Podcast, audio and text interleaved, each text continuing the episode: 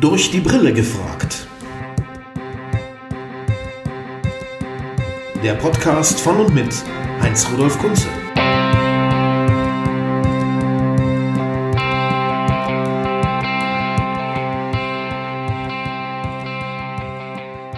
Ja, liebe Freunde, herzlich willkommen zu einer weiteren Folge von Durch die Brille gefragt mit Heinz-Rudolf Kunze. Heute bin ich aufgeregt. Richtig aufgeregt. Und das hat mehrere Gründe.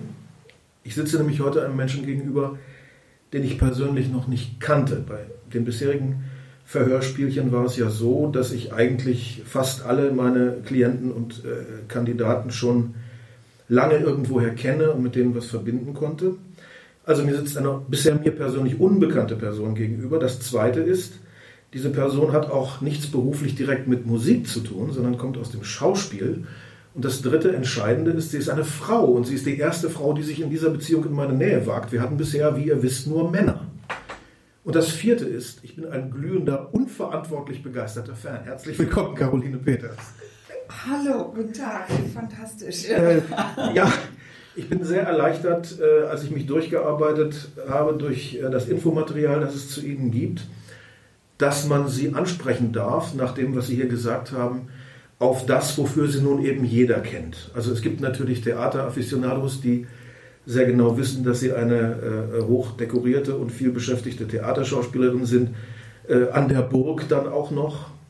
Äh, es gibt Filmfans, die auch ernste, nachdenkliche äh, Filme von ihnen natürlich kennen, wenn sie das verfolgen im, im Fernsehen. Aber es gibt eben eine breite Massenöffentlichkeit, die sie kennengelernt hat mit einem der größten Erfolge der letzten Jahrzehnte im deutschen Fernsehen. Ist Ihnen eigentlich klar, Frau Haas, dass sie wiederholt werden, seitdem sie aufgehört haben, Hängersch zu machen, praktisch jede Woche auf irgendeinem deutschen Sender. Ja, es ist mir äh, Sie, ne? durchaus ne? bewusst. Äh, also ich lebe zwar in Österreich und da kriegt man das nicht ganz so mit, aber ich stelle das immer fest, wenn ich in Deutschland bin, dass ich immer äh, entweder mich erkennt kein Mensch oder ich werde alle drei Minuten angesprochen, dann weiß ich immer, gestern muss es wieder irgendwas gelaufen sein. Es ist eine unglaubliche Erfolgsgeschichte der Wiederholungen. Entweder ein drittes Programm oder ein ARD One oder ein ZDF ja. Neo. Irgendjemand wiederholt sie ständig.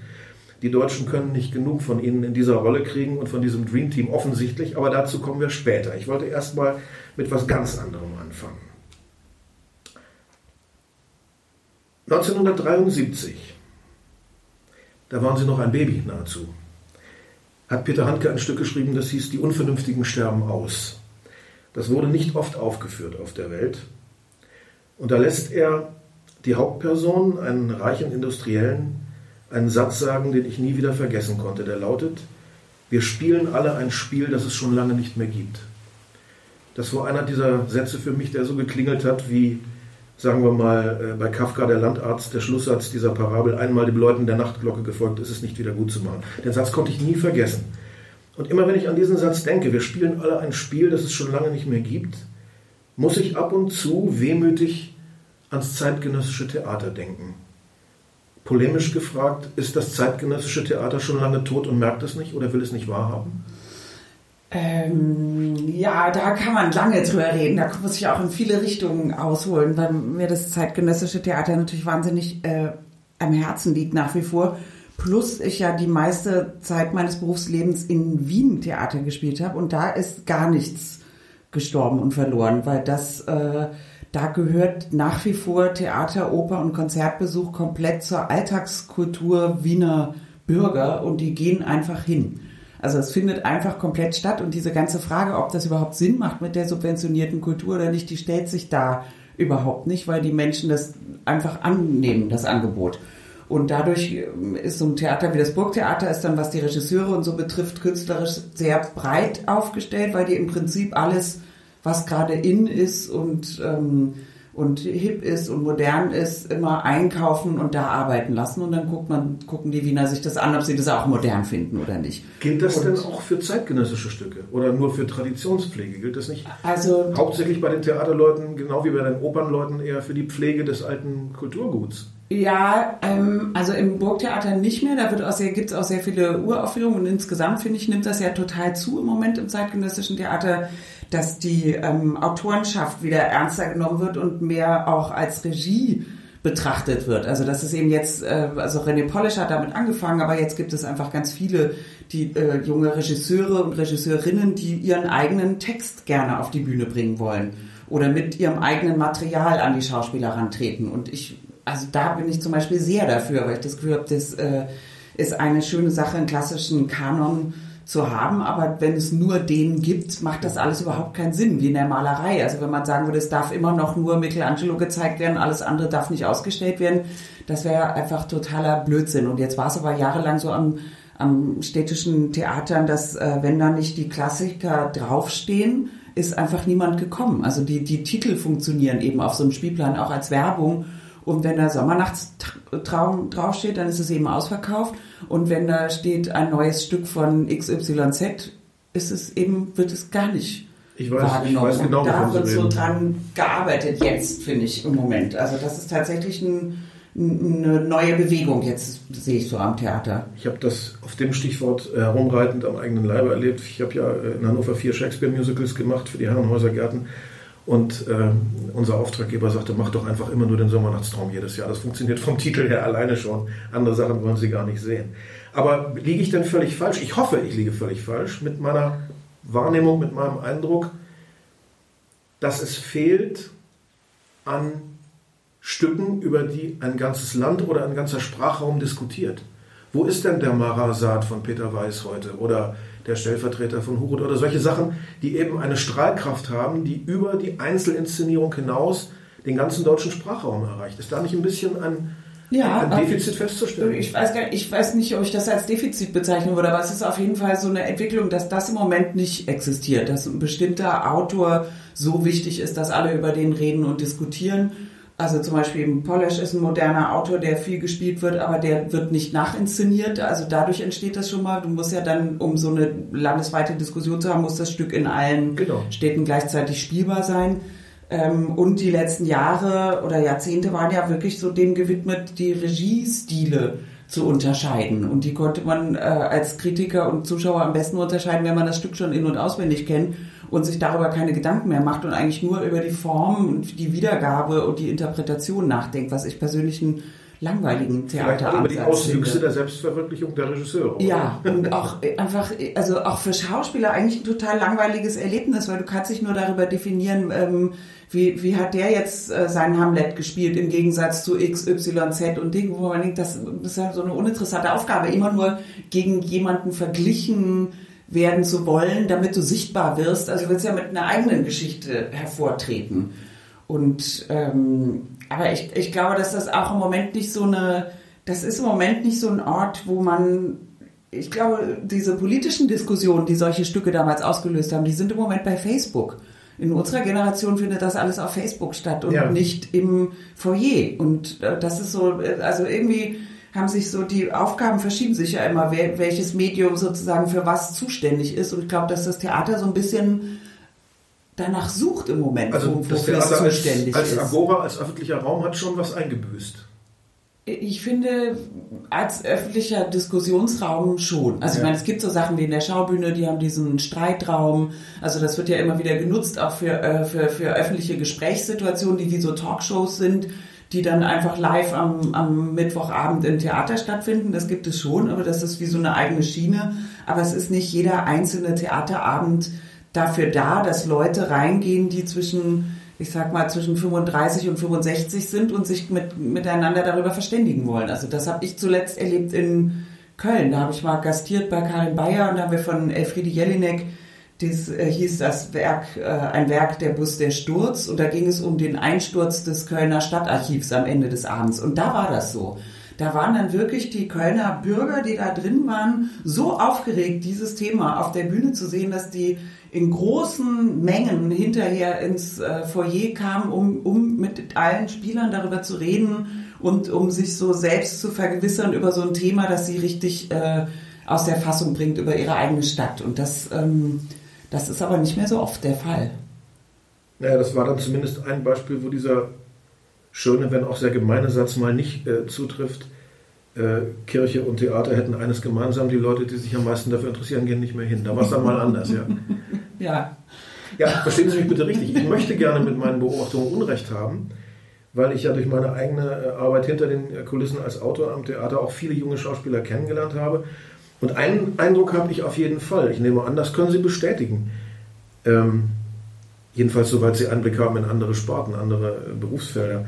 Ich habe den Eindruck, was junge deutschsprachige Schauspieler angeht, da haben wir keinen Mangel. Da ist eine Nachwuchssituation da, die ist sehr erfreulich ich sag mal, äh, gegen meine eigene Zunft gesagt, viel erfreulicher als die Nachwuchssituation in meiner Branche. Zum Beispiel. Das kann ich bei Musik leider kaum beurteilen, da kenne ich mich nicht so aus, aber ich, das sehe ich beim Schauspiel auch so. Da, da kommt wahnsinnig viel und die sind wahnsinnig gut und die sind auch sehr früh schon ähm, so, wie sagt man das, so breit aufgestellt. Also früher musste man ja ganz deutlich die Entscheidung treffen, ob man ins Theater geht oder Film und Fernsehen macht und eigentlich machen alle jüngeren Leute merke ich so, die machen das eigentlich alle nicht mehr, sondern sagen so, nee, ich möchte mal drehen und dann möchte ich mal Theater spielen und dann möchte ich mal das machen. Und die, ähm, ich finde, dass das auch, äh, und dass auch viele so, äh, merkt man, so, so Rollen spielen wollen und so Geschichten erzählen ja. wollen, wie beim Film eben. Und das wird auch am Theater wieder was ähm, reinbringen, was ein bisschen die letzten Jahre so, das war ja so uncool, unter Theaterleuten eine Geschichte erzählen und äh, eine Rolle spielen und sich verwandeln in jemanden, bäh und so. Und ich habe das Gefühl, dass das ähm, kommt aber. Ist irgendwie für den Jüngere finden das überhaupt nicht uncool. Und vor allen Dingen sind ja auch bereit zu zum Teil wirklich bittersten finanziellen Bedingungen, ja. diesen schweren Beruf auf sich zu nehmen. Denn als Mensch, der nicht Caroline Peters ist und kein Star ist, hat man es ja nicht leicht an, an nee, und die Anfängerjahre. Ja. Das sind wirklich keine Herrenjahre. Nee, das sind wirklich keine Herrenjahre. Da kann ich ein Lied von singen. Das ist wirklich sind keine Herrenjahre und es bleiben ja auch viele auf der Strecke. Also es ist einfach eben nicht, äh, also es ist nicht, es ist nicht für jeden machbar, da ein gutes Leben draus zu machen auf Dauer. Ich springe jetzt mal ein bisschen, daran merkt man den ungelernten Befrager, den ungeübten Journalisten, den Hobbyjournalisten. Aber ich springe auf meine erste Seite meiner Notizen, weil wir gerade an dem Punkt sind. Ich habe gelesen, Sie haben sich zwölfmal beworben bei Schauspielschulen, als Sie den Entschluss gefasst hatten, Sie wollen Schauspielerin werden. Sie sind zwölfmal abgelehnt worden. Da würde der Amerikaner sagen, you've got guts. Die Frau hat Nerven, die hat Stehvermögen. Und dann sind sie es in Saarbrücken doch geworden. Und dann lese ich als nächsten Satz in ihrer Bio, erstes Engagement Schaubühne. Ja, wie geht denn das? Von 0 auf 100. Ja, das ist rätselhaft. Also erstens, das waren sieben Aufnahmeprüfungen. Irgendwo stand zwölf. Ja, aber es waren sieben. Also bei der siebten wurde ich dann genommen, okay. aber auch das nur zufällig, weil auch da hatte ich es nicht ganz geschafft. Aber es gab so eine Liste, falls jemand von den zwölf, die genommen wurden von 500 äh, absagt, dann äh, gibt es Platz 13, 14 und 15 und ich war Platz 13 und es hat tatsächlich jemand abgesagt. Nur deswegen bin ich Schauspielerin geworden, weil nach diesem einen Jahr ähm, Aufnahmeprüfung hätte ich eben Ach, so komme ich auf die 12 wegen Platz 13, alles klar. genau. Aber ich hätte nicht genug Guts gehabt, um danach weiterzumachen. Ich hätte dann, ich hatte dann schon mir einen Studienplatz in Berlin besorgt und hatte irgendwie innerlich so ein bisschen aufgegeben, dachte eben, das dann eben nicht. Und was hatten Sie sonst gemacht? Ja, das war eben meine, das war genau das, was ich nicht wusste. Ich hatte keine Ahnung, was ich sonst machen würde und hatte mir nur so, das dachte ich, muss ja irgendwas machen.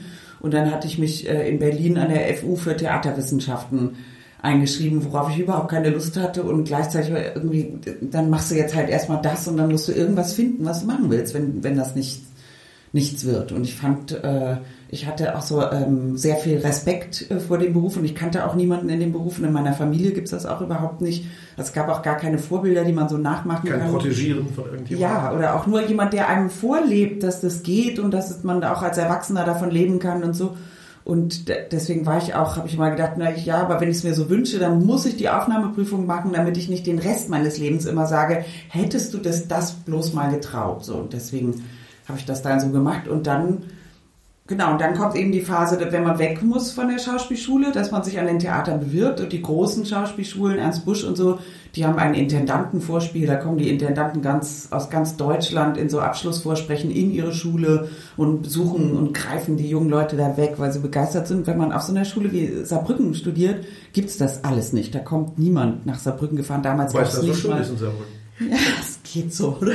Ich finde es schön da. Aber jetzt soll es wahnsinnig schön sein. Hat mir jetzt neulich gerade wieder jemand erzählt, wie wahnsinnig toll sich das entwickelt hat. Aber damals gab es nicht mal einen ICE, der dahin gefahren ist. Man konnte nur nach Mannheim und dann mit so einem Regionalexpress und so.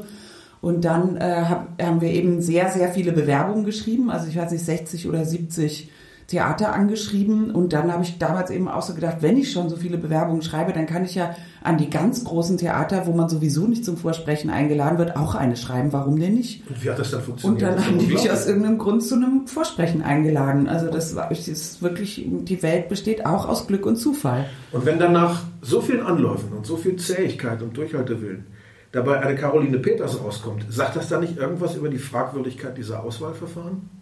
Ja, die sind natürlich auf eine Art äh, fragwürdig. Aber andererseits, ich meine, vielleicht wird man ja auch mit der Zeit erst besser oder so. Vielleicht war ich ja auch wirklich eine schreckliche Schauspielerin, als ich jung war. Das kann gut sein. also das ähm, und dieses da, das eben, das ist dann Glück und Zufall, da eingeladen zu werden. Aber das Vorsprechen musste ich ja trotzdem dann da machen. Und das hat wiederum nicht mit Glück und Zufall zu tun. Das habe ich dann irgendwie hingekriegt. Mhm. Aber natürlich auch aus diesem Gefühl heraus, dass man merkt so, okay, come on, das, diese Chance ist so abwegig, dass du die kriegst, die musst du jetzt um jeden Preis nutzen. Haben Sie eigentlich irgendwas dafür getan, absichtlich, dass man nicht hört, dass Sie rheinländische Wurzeln haben? Ich habe keine rheinländischen Wurzeln. Rheinland-Pfalz und Köln, oder? Genau, und ich bin aber nur da aufgewachsen. Meine Eltern sprechen eben nicht rheinländisch. So. Mein Vater ist aus Schleswig-Holstein, meine Mutter aus Berlin und die sind beide sehr oft in ihrem Leben umgezogen und wir ah, sprechen einfach verstehe reines Hochdeutsch. Meine Mutter war Germanistin und sehr streng, was das Sprachliche betrifft. Hm, weil ich hätte sie jetzt weder in Mainz noch in Köln verortet. Das habe ich meiner Mutter, meiner Mutter zu verdanken, die jede Art von äh, Dialekt immer sofort ähm, äh, einen, einen darauf hingewiesen hat. Die mochte das nicht. Erzählen Sie mir doch mal, es gibt eine Band, habe ich gelesen, Tempo oder Tempo. Tempo die hat ein ja. Lied über sie gemacht, das heißt Caroline Peters. Ja, um Himmels Willen, ich habe es noch nicht gehört. Wo, wovon handelt das? Außer von Ihnen? Oder auf welche Weise von Ihnen? Das ist, ähm, also Tempo dahinter verbirgt sich Jan Plewka, der Leadsänger von Selig. Nein. Und sein bester Schulfreund Marek Harloff, ein toller Schauspieler, mit dem ich in Hamburg viel zusammen gespielt habe. Und, äh, und Janni, Marek und ich ähm, sind äh, viel, ähm, wie sagt man das, wir sind viel gemeinsam um die Häuser gezogen. Ja, Jan kenne ich ja sehr gut. Ah ja, genau. Und Janni hat das äh, geschrieben. Und, ähm, und ich glaube, das war irgendwie so eine Hommage auf mich und unser gemeinsames um die Häuser ziehen und dass man, ähm, dass wir alle junge, da waren wir alle so Anfang, Mitte 20 oder Mitte, Ende 20 und so, wenn man so Künstler werden will und ja. das noch nicht so ist, weil man noch so jung ist und aber noch so und, und wir haben sehr viel Zeit miteinander verbracht, diese Dinge unter uns zu klären. Was, worüber will man schreiben? Was will man eigentlich spielen? Ähm, was für eine Musik findet man wie und was ist eigentlich, und Jan Plewka hatte zu dem Zeitpunkt ja sozusagen seine erste Karriere schon hinter sich. Also dieser ganze 90er Jahre Hype um Selig ja. war schon vorbei und er war da schon raus und, und hat wie so ein eigenes neues Leben sich da zusammengesucht und ich halte den für einen fantastischen Dichter. Und, äh, und dann haben wir viel über Literatur und viel zusammen gelesen und so. Und, da, und aus dieser Zeit kommt dieses ähm, Lied, aber das Lied ist mehr so, ähm, das ist mehr so äh, laut und headbangig und ähm, wie soll ich das sagen? In den 90ern hat man ja das noch cool gefunden, viel zu saufen und auszugehen und auf die Pauke zu hauen. Man findet das eigentlich immer noch cool, man verträgt es doch nicht mehr so gut. Ne? das ist absolut wahr und und jüngere Leute, habe ich das Gefühl, finden es auch nicht mehr so cool, ist mein Eindruck, dass die alle viel, aber vielleicht sehe ich das auch falsch. Weicheier. Aber da, genau, das Weicheier. Wir haben viel härter gesoffen als die und waren trotzdem am nächsten Tag auf der Probe. Sie haben ja beim Deutschlandfunk, bei Classic Pop etc., wo ich auch schon oft war, in Ihrer Musikliste auch ein Seligstück drin. Äh, wussten Sie eigentlich, na, wussten Sie bestimmt nicht, dass der Bassist von Selig seit 20 Jahren bei mir spielt? Nein, das wusste ich nicht. Leo Schmidtals ist äh, schon ewig bei mir. Das wusste ich überhaupt ja, ja. nicht. Die Verbindung ist recht eng zwischen diesen beiden ja Formationen. Äh, zur Musik kommen wir gleich noch. Ähm, irgendwann müssen wir ja auch mal, glaube ich schon, sprechen über diese komische Zeit, in der wir uns seit ja. März nun befinden. Ich will das nicht ausufern tun, aber äh, wenn ich schon mal äh, eine Dame hier sitzen habe, die das als Schauspielerin, nicht als Musikerin erlebt, möchte ich doch gerne mal nach den möglichen Parallelen fragen. Also äh, in meinem äh, Gewerbe sieht es ganz, ganz finster aus. Ich bin eigentlich gar nicht so gut vernetzt, aber mein Freund Purple Schulz aus Köln zum Beispiel ist sehr, sehr vernetzt und kennt unheimlich viele Musiker, gerade auch bei den nur mittel- oder weniger erfolgreichen. Und äh, er geht davon aus, dass im nächsten Frühjahr, wenn kein Wunder passiert, nur noch die Hälfte von uns da ist. und der Rest wird äh, Kellnern, Taxifahren, irgendetwas anderes tun müssen. Äh, ich kenne ja Musiker, die äh, normalerweise als Begleitmusiker bei den berühmtesten Sängern und Sängerinnen auf, der, auf den größten Bühnen Deutschlands zu finden sind, die jetzt an der Supermarktkasse sitzen. Das ist schon jetzt soweit. Wie sieht das bei Schauspielern aus Ihrer Sicht aus?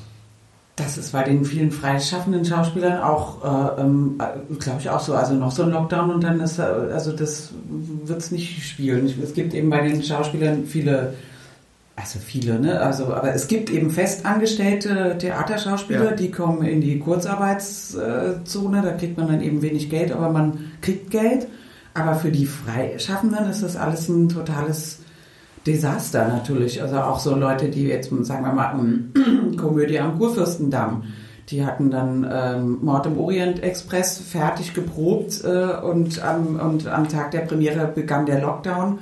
Und an solchen Theatern wirst du für die Vorstellung bezahlt, nicht für die Proben. Also die hatten schon äh, sechs Wochen umsonst gearbeitet und haben dann keinen Pfennig verdient und verschieben jetzt dauernd andere Projekte, um das dann da spielen zu können. Das wird aber vielleicht trotzdem nie stattfinden. Also das ist schon wirklich ein totales Desaster und ich bin auch äh, tatsächlich seit dem Lockdown äh, beschäftige ich mich intensiv mit dem Grundeinkommen für alle. Ich wirklich glaube, dass das, ähm, also ich, ich, ich weiß noch nicht genug darüber, um klug darüber reden zu können mhm. und zu mhm. sagen, warum ich da so fest dran glaube, aber, ja. ähm, aber ich möchte da gerne firm werden in guten Argumenten, weil ich tatsächlich glaube, dass man irgend sowas erfinden muss, weil es ähm, also auch nicht mehr genug Jobs an Supermarktkassen geben wird. Also auch das, die, auch die Optionen, womit man stattdessen Geld verdient, ja. die werden auch komplett ausgehen. Ja. Und das, äh, und dann wird es ja noch äh, irrer. Und dann kommt, finde ich, dann kommt ja noch das seelische Leiden on top. Äh, wir sind ja alle Performer, wir wollen ja auftreten. Ja, ja, klar. Also das ist so. Es geht ja nicht also nur ums Geld. Sind, ja, genau, und die sind so, äh, also ich finde, die per Performing-Leute sind so dreifach, oder die Comedians alle,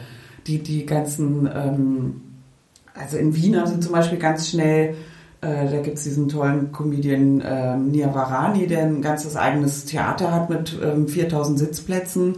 So gut läuft das Business da und der hat dann äh, sofort im Belvedere Garten eine Freiluftbühne aufgebaut, um irgendwie weitermachen zu können und um Leuten ein Forum bieten zu können. Solange jetzt das Wetter es noch einigermaßen zulässt, äh, arbeiten wir ja auch äh, draußen. Das, das geht ja mit Sicherheitsabstand und weniger Leute reinlassen. Äh, übel wird es aber wahrscheinlich für Musiker und Schauspieler, äh, wenn dann irgendwann es mal November heißt und doch der Wintereinzug hält. Und äh, in den geschlossenen Räumen sich das ja einfach nicht rechnet, wenn da so wenig rein. Ich glaube auch, das Hauptproblem ist, dass es sich nicht rechnet, weil die, der, die andere Seite ist ja, dass das äh, Publikum jetzt oft beschreibt, wie gerne sie da reingehen in diese leeren Räume, weil sie mhm. endlich mal so viel Platz haben, weil ja die meisten alten, also jedenfalls im Sprechtheater, die alten Räume sind so gestaltet, dass die meisten modernen Menschen ihr Kind direkt ähm, aufs Knie stützen können. So eng ist es ja, und viele ja. fühlen sich bedrängt davon und gehen deswegen nicht gern rein und haben im Moment so, ah, das ist ja toll, endlich kann ich hier in Ruhe sitzen, aber es ist eben nicht, also es ist, kann sich eben nicht mehr rechnen und an subventionierten Theatern geht das jetzt noch eine Weile, an Privattheatern geht es gar nicht, aber auch an den subventionierten Theatern wird das aufhören, wenn das so, äh, wenn das nicht zu stoppen ist. Andererseits finde ich, muss man jeden animieren, irgendwo hinzugehen, ja. weil nirgendwo ist man sicherer als da. Weil da achten alle auf alles. In der Bundesbahn, äh, finde ich, wird man ja zusammengepfercht, als ob nichts wäre. Oder bei den unerträglichen Aufnahmen vom Bundesliga-Fußball. Ich habe erst ja. gestern wieder Sportschau gesehen. In irgendeinem Stadion durften schon wieder 10.000 rein und beim Tor liegen die sich natürlich alle in den Armen und fauchen sich gegenseitig mit ganz viel Aerosolausstoß Tor ins Gesicht. Also bitte, wo ist denn da die Vernunft? Und warum lässt, ist das möglich, ja. aber ähm, Musik, Theater und Kabarett soll nicht möglich sein? Ja, also warum ist da ein Unterschied? Das versteht wirklich kein Mensch. Das ist den, der ist wirklich skandalös, der Unterschied, der da gemacht wird. Ich fühlte mich ein bisschen getröstet, dass Sie eine Angst auch haben, die mich auch manchmal eine Weile am Schlafen hindert, nämlich Sie sprachen in einem Interview von der Furchtvorstellung, dass das Publikum entwöhnt werden könnte. Und ja. das ist auch eine Angst, die mich total umtreibt, ah, ja. dass die Leute das irgendwann als gegeben hinnehmen. Kismet. Ja, man geht nicht mehr zu Konzerten. Das war mal. Ja. Diese Angst kennen Sie auch. Ja, ne? total.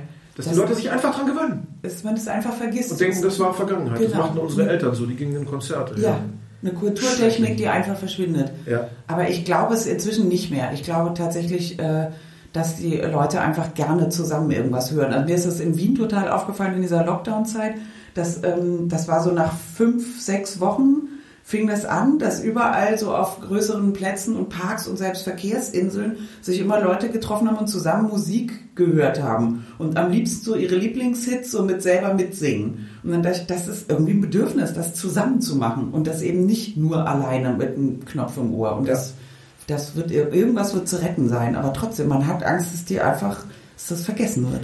Aber diese Idee mit, äh, mit Berlin, mit dem Theater am Kurfürstendamm, bringt mich spontan auf eine Filmidee. Die Premiere hätten sie noch durchziehen müssen und dann alle Zuschauer einschließen. Und dann wird jeden Abend das Stück aufgeführt. Das wäre doch ein Film. Das wäre das wär ein wahnsinnig interessantes soziales Experiment auch. Sechs Wochen lang Lockdown mit der Vorstellung Mord im Orient Express. Ja, Kühl Poirot ist, gibt genug her, finde ich, um jeden Abend eine neue Seite daran zu entdecken. Das wäre wirklich mal interessant, ob Zuschauer das aushalten würden. Eine Sie müssen, sie dürfen nicht raus. ja, genau.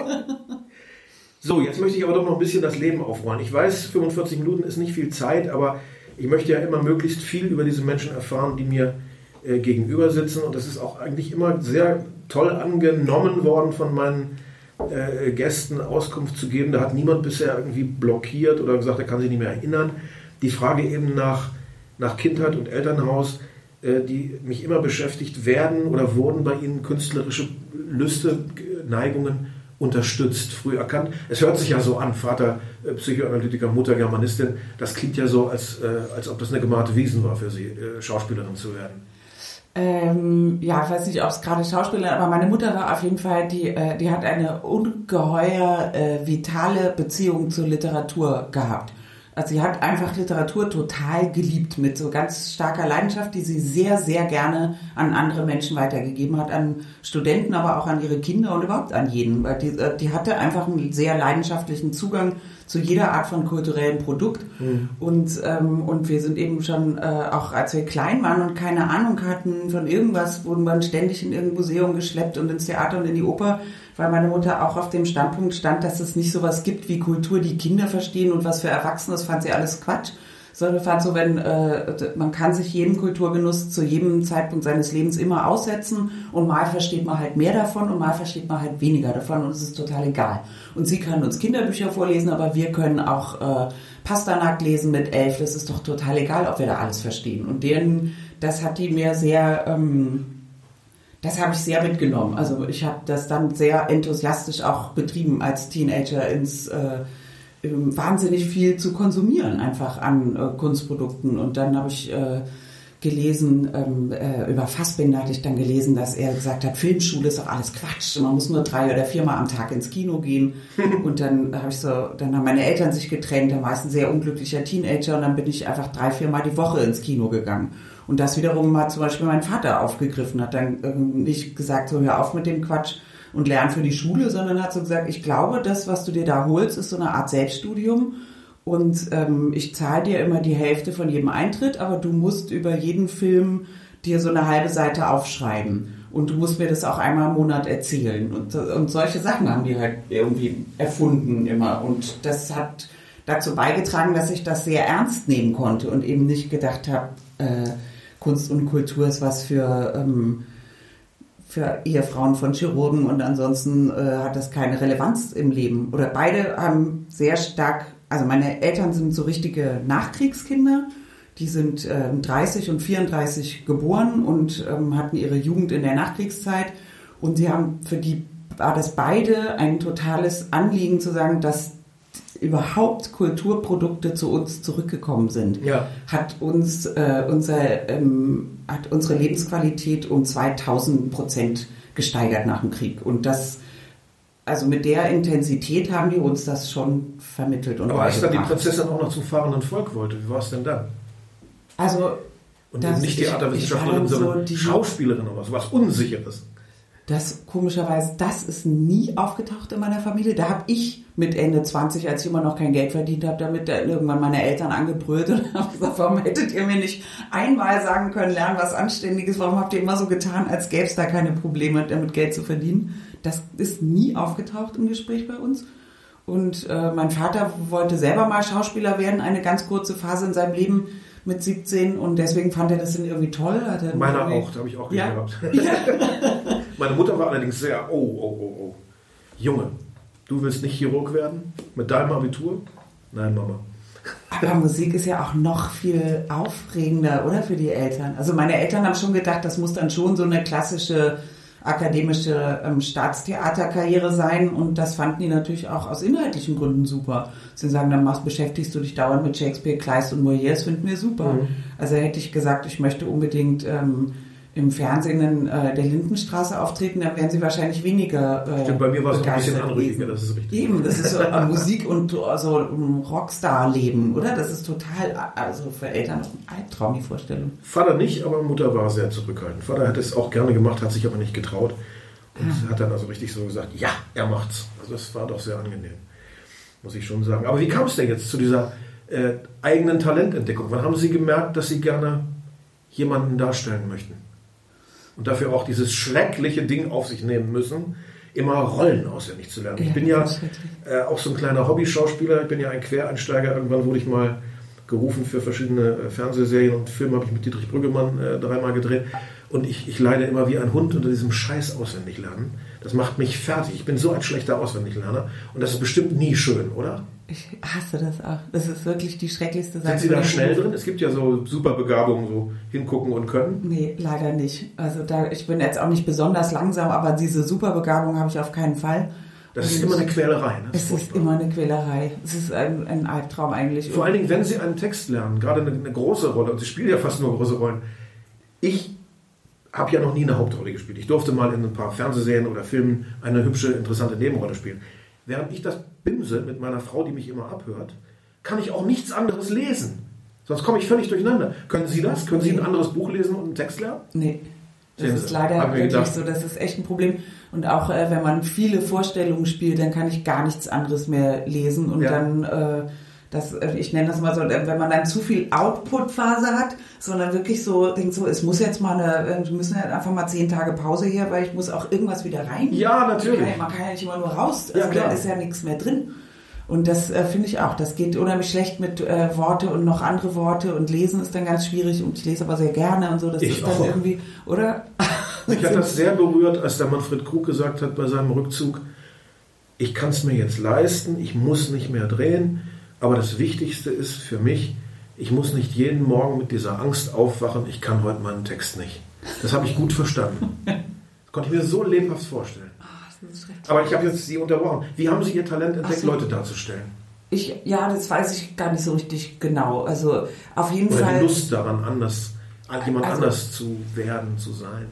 Ich habe auf jeden Fall, also eben wie gesagt, als wir so Kinder waren, haben unsere Eltern uns immer ins normale Erwachsenentheater mitgenommen und ich habe da schon gemerkt, da war ich so 10, 11, dass ich immer wahnsinnig aufgeregt bin und total euphorischer Stimmung und dass ich immer zu, ich wollte immer zu wissen, wie es hinten aussieht.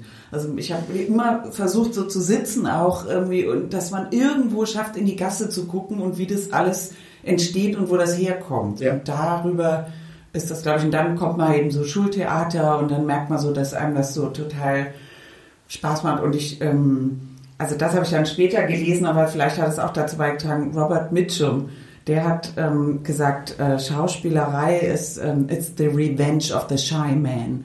Und dann habe ich gedacht, so, ich war wahnsinnig schüchtern als Kind und als äh, Teenager und Jugendlicher und ähm, auch äh, recht äh, unglücklich oft. Und, äh, und das war halt eben ähm, super. So also so genau entweder, so entweder endlich hört einem jemand zu. Ja, genau so ist das beim Musikmachen auch.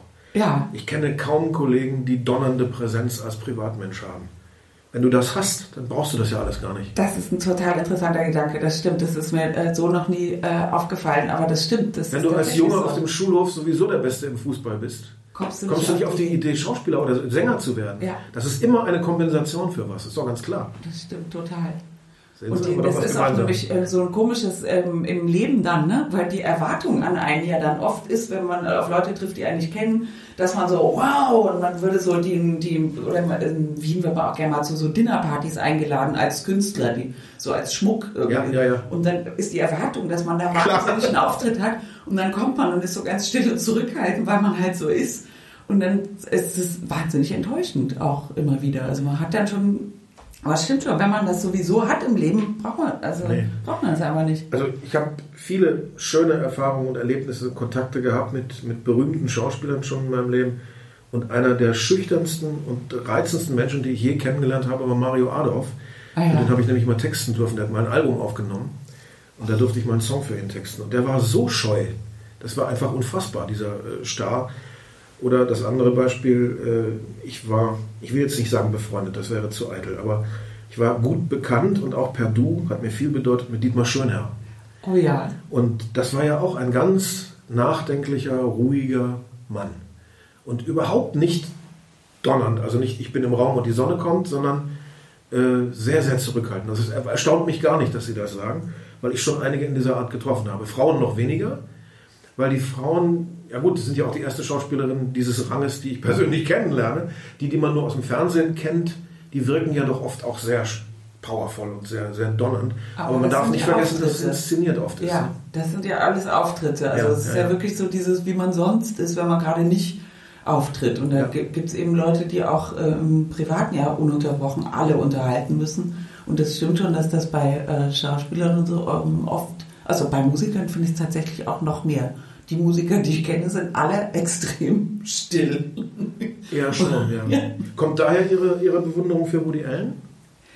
Ähm, ich, nee, den, ich finde das einfach äh, so grandios, wie der ähm, äh, Psychologie, Geschichte und Stand-up vermischt. Also es ist für mich einfach wirklich so eine, ich, ich bin wirklich ein großer ähm, Komödien-Nerd. Ich liebe einfach Komödien und ich finde das eine ganz schwierige ähm, Angelegenheit, die man gut studieren kann und wo man sich total viel mit beschäftigen kann, wie das genau gebaut wird, wie Komödien genau so und wer welche Komödien wie gestaltet Timing, und, und ja. so, genau, und Timing und wer das wie macht und wie sich das über die Jahrzehnte verändert hat. Also ich könnte mich da endlos mit beschäftigen und da ist natürlich Woody Allen einer der ganz, ganz großen Meister. Was wann im Bild ist, also weil Komödie im Film zu erzählen, finde ich noch schwieriger als auf der Bühne, weil du ja immer in, in, in den Frame kriegen musst, was die Pointe bringt. Also das, das Timing muss immer zwischen dem Kameramann, dem Regisseur und den Schauspielern und dem Text gefunden werden. Ja.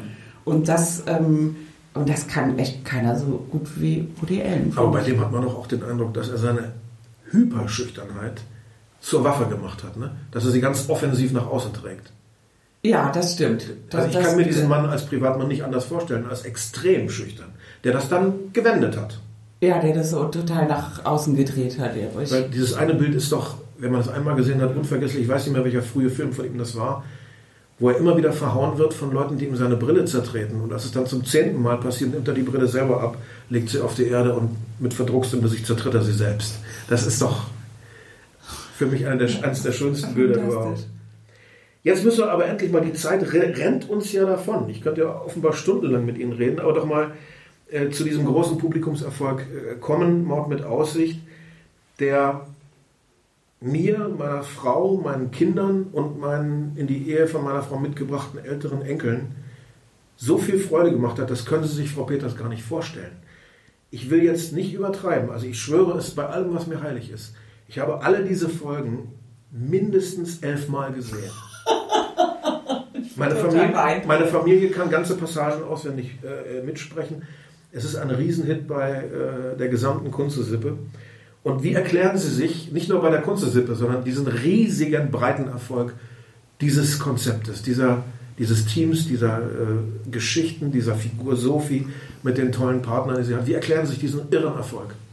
Ich habe keine Ahnung. Das ist ja auch so ein total abstruser Erfolg gewesen, weil der ja so ganz, ganz, ganz langsam angeschlichen War das so? kam. Ja, wir haben 2008 die ersten sechs Folgen ausgestrahlt.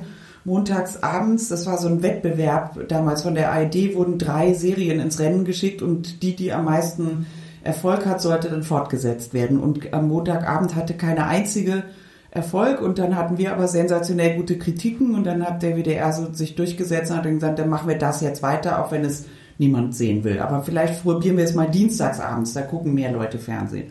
Und dann hatte das immer noch ganz wenig Zuschauer. Und irgendwann wurde das so ab 2010, 11, so ähm, als die zweite Staffel schon fertig war, da fing das, äh, wurde das wiederholt, die erste Staffel, und dann fing das so langsam an ins Rollen zu kommen. Und ich denke mal, also was man sagen kann über uns ist, wir haben uns wirklich wahnsinnig viel Mühe gegeben. Und wir hatten, äh, und wir waren alle sehr, ähm, wir waren alle sehr spezifisch über alles. Also es war, und es war niemand am Set, dem irgendwas egal war, mhm. sondern alle waren einfach sehr, sehr spezifisch über alles, über alle Details, über alle Farben und, ähm, und wir hatten sehr lange Zeit dasselbe Team und die waren auch, äh, die, die haben das selber so gekultet, bevor das überhaupt so berühmt war und haben immer, die haben auch sehr dazu beigetragen, in, in zum Beispiel die Innenrequisite, die kamen dann immer so ab der zweiten Staffel, so an der Hälfte, so fing die an, sich immer Requisiten auszudenken, die zu unserem Spiel passen und kam immer zu Piano und mir so, hier, ich habe euch das und das gebastelt, in der Szene redet ihr über das und das. Habt ihr Bock damit zu spielen? Und dann, ich leg's euch mal hin. Und so, also so, das war dann so ein Zusammenspiel von so vielen Leuten, die so, ähm, die eben so was, was Spezifisches machen wollten und nicht was, wie man es immer kennt. Und wir waren alle vorher ja am Theater gewesen, und haben auch sehr viele Theaterschauspieler immer eingeladen äh, und, und wir hatten alle großen Spaß am Proben und sich wirklich was auszudenken und nicht einfach nur so runter zu filmen, was eigentlich die Aufgabe gewesen wäre, weil wir sehr, sehr wenig Zeit hatten und äh, sehr viel Pensum am Tag.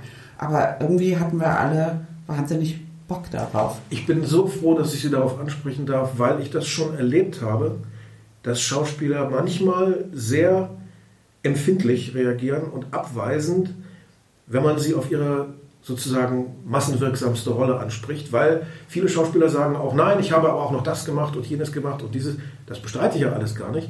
Ich sage es jetzt mal, bei Dietmar Schönherr war es so, den musste ich erst erklären, was für meine Generation Raumpatrouille Orion bedeutet ja. hat. Das wusste der Mann nicht. Okay. Ich habe gesagt, ist dir eigentlich klar, dass du für uns Harun al-Rashid warst? Ja. Unser Märchenprinz, unser Superheld. Kennst du die Band Kraftwerk? Ja, habe ich schon mal gehört. Weißt du, dass die sich, dass sie ihre Optik nach der Orion entworfen haben, nach euren Anzügen und so. Also manche Schauspieler ignorieren das total. Aber ich habe mich sehr gefreut, als ich gelesen habe, dass man sie darauf ansprechen darf und dass sie dazu auch stehen. Ich bin da total stolz drauf, ehrlich gesagt, weil wir haben uns auch, viel, das sie auch. so gegen vieles durchgesetzt, ähm, was nicht einfach war. Also es war jetzt nicht so, äh, dass so Fernsehredaktionen immer so sind, dass sie sagen, macht doch, was ihr wollt und äh, so, sondern also man kriegt da auch viel Gegenwind gegen die Sachen, die man selber gut findet. Aber, aber wir hatten eben damals alle so den Trip, dass wir unbedingt was machen wollen, was wir selber richtig gut finden und was für uns auch was erzählt. Und für mich hat es immer auch diese Drehorte da in der Eifel. Ich hatte halt immer das Gefühl, ähm, dass wir so, so Westdeutschland darstellen. Das ist so ein, so ein komisches altmodisches Zwergen. Das Wort äh, Provinz muss jetzt mal dringend fallen. Ja. Das Wort ganz wichtig. Ja, genau. Sie geben hier in einem Interview seltsam und selten heißt das, eine, eine Definition von äh, Provinz. Da bin ich mir nicht ganz sicher, sprechen Sie da als Sophie oder als Frau Peters? Provinz äh, beschreiben Sie da eher negativ als viel Unkenntnis, viel Langsamkeit, viel Selbstzufriedenheit und Sehnsucht nach Kleinheit. Sehen Sie als Frau Peters auch die Provinz so negativ? Oder ist es eher äh, die Denke von Sophie, die eben also nicht von ihrer Großstadt Köln loskommt? Also das ist auf jeden Fall die Denke von Sophie, die sowieso äh, eben nicht nur von der Großstadt Köln nicht loskommt, sondern ja insgesamt nicht so flexibel ist, to say the least. Ähm, aber ähm, ja, doch, Provinz finde ich schon. Und ich meine damit keine speziellen Gegenden. Also ja. das kann auch in, mitten in Berlin stattfinden oder so. Gut, nennen wir es etwas anders. Ich weiß jetzt, was Sie meinen. Das Wort Provinz ist, hat für Sie was mit Mief zu tun, mit Enge. Ja? Ja. Verstehe ich das richtig? Ja. Dann sagen wir, dann nehmen wir ein freundliches Wort. Region deutsche einzelne Regionen. Ja, das ist was anderes. Weil für mich ist die Großtat, wenn ich das mal sagen darf, dieser Serie, wo ich gedacht habe, wow, was geht denn hier aus? Das habe ich ja noch nie gesehen. Diese Versöhnung von Stadt und Land, die da stattfindet.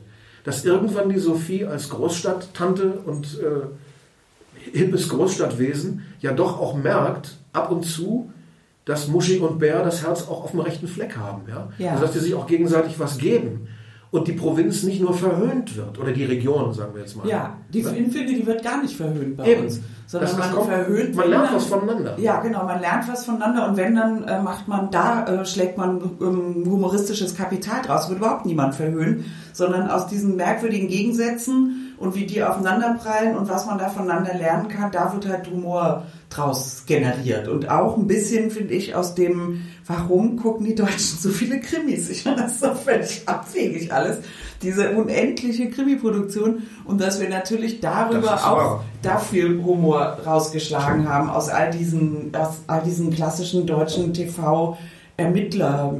Ermittlerwelten und Gehabe und mit dem wir ja auch alle komplett aufgewachsen sind. Mit dem Tatort am Sonntag sind wir schon aufgewachsen und so. Also das äh, ist ja wie so eine gemeinsame Tradition, die man hat und, und über die machen wir uns ähm, auch stellenweise sehr lustig. Bevor ich es vergesse. Die Folgen Fritten, Fritten Spezial hat uns gelehrt, dass Sophie Haas Mayonnaise mag. Und ich habe gehört, die Darstellerin mag es auch. Das wollte ich jetzt nicht vergessen. Ich kriege ein Geschenk. Ja, sicher. Oh, darf ich sofort aufmachen? Natürlich. Darf auch knistern, das stört hier keinen. Oh. Ich bin ein, ich bin der weltgrößte äh, Mayonnaise-Fan. Mein äh, ist das also auch privat richtig, was Sophie da ja, sagt? Ja, äh, es ist in meinem Haushalt eigentlich streng verboten, ähm, Mayonnaise zu kaufen, weil ich die sofort aufessen muss. Aber äh, ich freue mich, wenn ich welche kriege. Ich weiß noch, mein äh, Kollege Ole Puppe von der Schauspielschule, wir haben zusammen äh, Vorsprechtour gemacht an verschiedene kleine Theater und dann waren wir irgendwann in Rostock und er wollte das ähm, Engagement da unbedingt haben. Und abends standen wir nach dem Vorsprechen äh, an so einer Frittenbude, wo diese riesigen Flaschen, die so an der Decke hängen. Und dann hat er gesagt, wenn du das schaffst, mit mir, mir zu helfen, dass ich morgen das Engagement kriege, dann schenke ich dir so eine große Flasche Mayonnaise. Und dachte ich auch, vielleicht muss ich mit meiner Leidenschaft mal runterschrauben. Vielleicht ist es zu weit gegangen. Ja, aber das, was Sie eben gesagt haben, ähm, äußern auch ab und zu Gegenwartsschriftsteller, die oh. einfach am Rätseln sind, wie es dazu kommen kann, dass ständig im deutschen Fernsehen gemordet werden muss und sonst das eigentlich kaum noch einer sehen will. Aber ich sage Ihnen was. Und ich spreche jetzt von mir stellvertretend. Der wahre Mord mit Aussicht-Fan, und als solchen bezeichne ich mich. Dem waren eure Morde immer scheißegal. Wir wollten einfach nur wissen, wie es Sophie und Bär und Muschi und Bärbel geht. Ja. Das Privatleben dieser vier Menschen, das hat uns angerührt, das hat uns zum Lachen gebracht. Das hat uns äh, nachdenklich gemacht. Die Morde haben wir quasi in Kauf genommen, einfach damit wir euch wieder sehen konnten. Ja, das freut mich total, weil das hat uns natürlich auch am meisten Spaß gemacht, einfach deren, ja, deren Leben zu erzählen und eben wirklich so ein, also wir haben uns eben sehr darum bemüht, so ein Dorf wirklich herzustellen, in dem wir auch immer, versucht da auch, der Caster hat da auch toll mitgemacht, ähm, dass, äh, dass man immer wieder Figuren auftauchen lässt in ganz späten Folgen, wo sie so normalerweise beim Fernsehen immer sagen, das ist doch völlig egal, irgendwie, das kann sich auch kein Zuschauer daran erinnern. Und wir haben immer so, nein, es muss total spezifisch sein. Und wenn es ein kleines Dorf sein soll, dann muss es auch klein bleiben. Und dann muss man immer wieder Figuren wieder treffen, weil so ist es ja auf dem Dorf, ja. dass du alle immer zu wieder triffst und du kannst auch nicht jeden verknacken. Auch nicht als äh, Dorfpolizist, weil du, du, lebst ja den Rest deines Lebens mit denen. Das hat eine andere, da gibt es eine andere Gerechtigkeit. Das, das Großartige war ja nicht nur dieses Quartett der vier Hauptdarsteller, sondern alles, was da noch drumherum äh, lebte in Hengersch, war ja einfach unglaublich. Also auch der Michael Hahnemann als, als der alte ja. Herr. Oder ich hatte vorher noch nie in meinem Leben Arndt Klavitter gesehen. Und äh, was für ein großartiger Schauspieler. Ein großartiger Schauspieler und wahnsinnig und viele davon als gab Dr. Ja Jochen Kaut. Äh, ja. Irgendwie ist eine super Rolle für den. Ich äh, muss mich gerade kurz ganz wahnsinnig gerne, gerne. Weil es keiner sehen kann. Es ist Trüffelmayonnaise, sowas ja, das, liebe ich. Das war fällig. Ähm, Herzlichen Dank. Gerne, gerne. Nun ist das ja zu einem Ende gekommen, mit einem abschließenden Spielfilm auch noch, ja. der dann ähm, äh, tatsächlich ja den, die Konventionen des, äh, des Hängersch-Fans ganz schön und die, die Sehgewohnheiten getestet hat durch seine psychedelischen Momente. Äh, genau wie auch die Folge mit der äh, Fraktus-Band, die ja. ich so ein bisschen als Stilbruch empfand. Also das war eine Folge, die passte nicht so richtig zu all den anderen.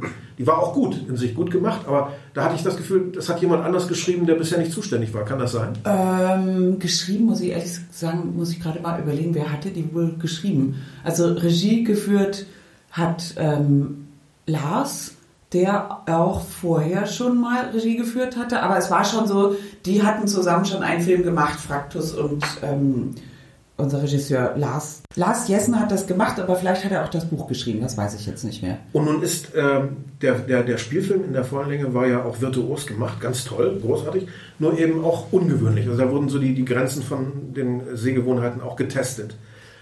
Ähm, Sie haben ja gesagt hier irgendwo, das habe ich nicht erfunden, das ist auch kein Wunschdenken, das habe ich irgendwo gelesen Sie würden das auch eigentlich gerne wieder machen oder weitermachen. Wie ist das gemeint? Also können Sie sich ein Ende nach dem Ende vorstellen oder einen, einen, einen weiteren Anfang nach dem Ende? Und wenn Sie das wirklich wollen, nach diesem Erfolg, den das hat, ja, wer will Ihnen das denn verweigern? Wenn Sie irgendwo sagen, ich möchte das weiterdrehen, glauben Sie denn, oder würde der WDR sagen, nein, Frau Peters, nicht mit uns? Ja. Würden die machen? ja. Also ich hätte das damals schon gerne weiter gespielt. Jetzt weiß ich nicht, ob man jetzt da nochmal hinkommt, aber was, also zum Beispiel, dass das auch, dass man so die Sehgewohnheiten so austestet. Ich finde, das kann man mal machen, aber Ja. man muss dann wieder zu dem zurückkommen. Was, Aber bei dem Erfolg was die würde sich ein Sender dagegen sperren, das fortzusetzen? Ich weiß Das es kann ich nicht, mir nicht aber vorstellen. also es war jetzt, äh, es wurde nicht, sagen wir mal so, es wurde mir nicht angeboten, das ähm, weiterzumachen. Und äh, vielleicht waren auch die Ansichten innerhalb des WDRs darüber, was daran so ähm, spezifisch ist, Ja. nicht, äh, also das waren ganz andere Ansichten, als wir die haben. Also zum Beispiel m, war, auch, das geht ja dann auch darum, dass die beurteilen sozusagen, wo die Komik liegt und wo nicht. Und Ja, da, ja. da gingen die Meinungen sehr auseinander ähm, vielleicht manchmal oder so. Aber also jetzt würde ich auch denken, jetzt ist es einfach wirklich vorbei. Jetzt würde ich gerne eine neue richtige Komödie. Ich habe auch lange Zeit dann gedacht, ach, habe ich dann auch so gedacht, wie so Schauspieler halt so denken, nein, ich kann ja auch was anderes als Komödie und so. Und man muss ja auch andere Sachen spielen. Und jetzt denke ich so langsam so, nee, Komödie ist einfach das Geilste, was es gibt.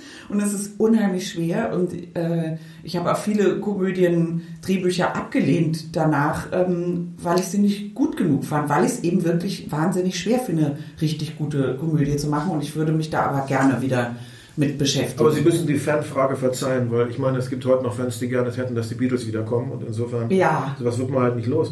Und wenn man dann in der Vorankündigung deutscher Abendkrimis so bei der Hör zu, wenn da so eine kleine Zusammenfassung steht von dem, was uns dann am, am Samstag oder Sonntagabend im Tatort erwartet, wenn dann da so Dinge stehen, ich fantasiere jetzt kaum, äh, türkische Kommissarin entstellt nach Säureattentat, jagt rechtsradikalen Kinderschänder, dann frage ich mich manchmal, sind Fernsehredakteure perverse Irre? Leben die ihre heimlichen ich Gewaltfantasien? Job. gut, Ja, ich weiß auch nicht. Aber, vor allem, ähm, was ich damit sagen will, ja. wir, wir wissen doch alle durch die Erhebungen und durch die Statistiken, wenn man überhaupt mal einer Statistik glauben darf, dass Mord mit Aussicht und der Münsteraner Tatort die beliebtesten deutschen Serien sind, die es gibt. Das heißt, der Mord ist relativ unwichtig Ja. und die Heiterkeit, das, das Menschliche, das Humane steht im Vordergrund. Wieso hat das nicht mehr Konsequenzen? Außer natürlich der Konsequenz, das muss man fairerweise auch sagen, dass ihr die Mutter aller Regionalkrimis wart. Es kamen ja dann ganz viele kleine. Keiner davon war so gut wie Mord mit Aussicht, aber es, es wurde tapfer weiter versucht. Aber ich finde auch, warum hat das nicht mehr Schule gemacht, auch in diesem äh, Genre, das ja ähm, in Deutschland äh, oft angegriffen wird. Ne? Komödie ist ja immer, ach, das ist ja nur Komödie oder Ja, das von ist ja wegen. nur. Genau. Und ich Wer will denn diesen düsteren Mist sehen? Ich meine, ich lese den ganzen Tag beruflich schwere Bücher. Wenn ich am Sonntagabend da sitze, will ich doch nicht am Tatort dann brennende Mülltonnen und gejagte Ausländer sehen. Wer braucht denn sowas? Ich verstehe es auch nicht so richtig. Danke. Ich finde auch, der, also und, und ich bin ja der festen Überzeugung, dass man auch in der Komödie starke Themen verhandeln kann. Also ich habe eine sehr schöne Komödie in Österreich gedreht. Äh, womit haben wir das verdient? Über so eine Patchwork-Familie, wo die älteste Tochter online zum Islam übertritt und die Mutter ist so eine aufgeklärte Feministin und ihre Tochter sitzt ja zu Hause bei ihrem Tisch und trägt Burka.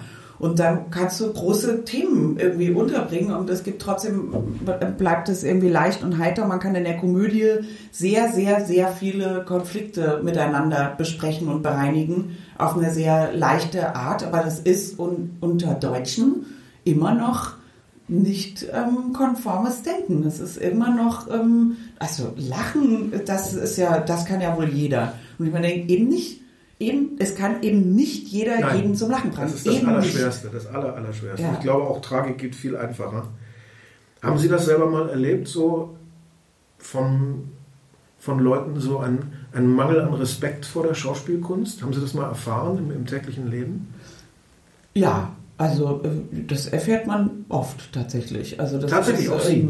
Ja, dass das, das, das, Ich dass das nichts Wirkliches ist. Eine also, Geschichte, die muss ich unbedingt mal loswerden, weil ich möchte wissen, was Sie dazu sagen. Ähm, ein Schulfreund von mir, ein enger Schulfreund, ist Schauspielerkind. Der Vater war Schauspieler und äh, Intendant auch an verschiedenen deutschen äh, Bühnen. Und ähm, die machten Urlaub irgendwo in Italien, lagen am Strand, eine deutsche Familie in ihrer Sandburg, sag ich jetzt mal, und nebenan auch eine deutsche Familie. Man kam über die Sandburgmauer hinweg ins Gespräch. Was machen Sie denn so? Ja, ich bin Autohändler in Gelsenkirchen.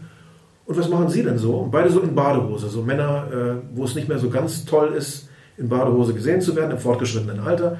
Was machen Sie denn so? Ja, ich bin Schauspieler. Und dann sagte der Autohändler aus Gelsenkirchen, ach, Schauspieler sind Sie? Dann spielen Sie mir doch mal was vor. Ja.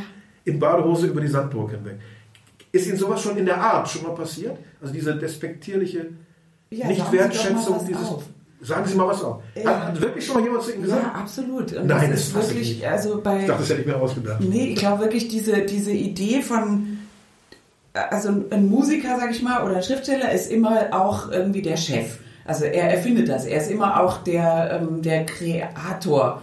Und bei einem Schauspieler geht man einfach davon aus, dass der gar nichts Eigenes macht, sondern äh, so ein Automat ist, wo so eine Münze eingeschmissen ist und dann kann irgendwas daraus kommen. Und das ist eben nicht so. Das ist natürlich überhaupt nicht so, sondern Schauspieler erfinden Charaktere und Figuren, die sich aus dem zusammensetzen, wie sie das Leben wahrnehmen und wie sie das sehen. Also man ist wie so ein Katalysator und ich halte das auch für völligen Quatsch zu sagen, dass Schauspieler sich besonders dadurch zeigen können, dass sie besonders viele verschiedene Sachen können. Das stimmt einfach nicht. Es gibt auch Schauspieler, die sich besonders dadurch zeigen können, dass sie eine ganz bestimmte Sache erfunden haben, die sie ähm, in, in verschiedene Zusammenhänge bringen können. Also man erfindet Ja, definitiv klar. was. Und das wird dem Schauspieler aber grundsätzlich abgesprochen. Das geht ja bis hin, das, ich hole jetzt ein bisschen aus, aber das geht bis hin zu, wie wir versichert werden und dass wir ähm, nicht selbstständig sein können, sondern immer Angestellte sind, weil wir, so, so heißt es auch offiziell, weisungsgebundene Arbeitende sind. Wir sind keine Kreativen in den Augen von allen anderen und ich finde das völlig absurd. Ich finde das so ein richtig, finde ich richtig abwegig, weil ich wirklich finde, wir erfinden diese Figuren. Ja, Sophie Haas wurde von einer Autorin geschrieben. Dann ist eine Requisite dazugekommen. Dann kommt jemand, ein Kostümbildner. Aber mit all diesen Leuten arbeite ich ja intensiv zusammen und erfinde das mit. Und wie ich mich verhalte vor der Kamera und was ich dann daraus mache, ist doch meine Erfindung. Und da gibt es einen guten Regisseur, der das toll einfängt. So sehe ich das. Jetzt muss ich noch eine vorletzte Frage stellen oder vorvorletzte. Irgendwann war ja die Marie Reiners nicht mehr zuständig. Dann haben ja andere Leute das geschrieben. Und das ist ja bei Tatorten, sagen wir mal Münster, Börne, äh, Thiel auch so. Das schreiben ja nicht immer die gleichen Leute. Wie wird das geschafft? Ist das dann auch Aufgabe der Schauspieler? Dürfen da Schauspieler dann auch mit sich einbringen, dass das trotzdem so sehr einheitlich klingt? Man hat ja nicht das Gefühl, hey, auf einmal spricht Schäffer ganz anders als Schäffer, sondern äh, es bleibt ja sehr authentisch im, im Haas-Tonfall, im Schäffer-Tonfall. Wie kriegt man das hin?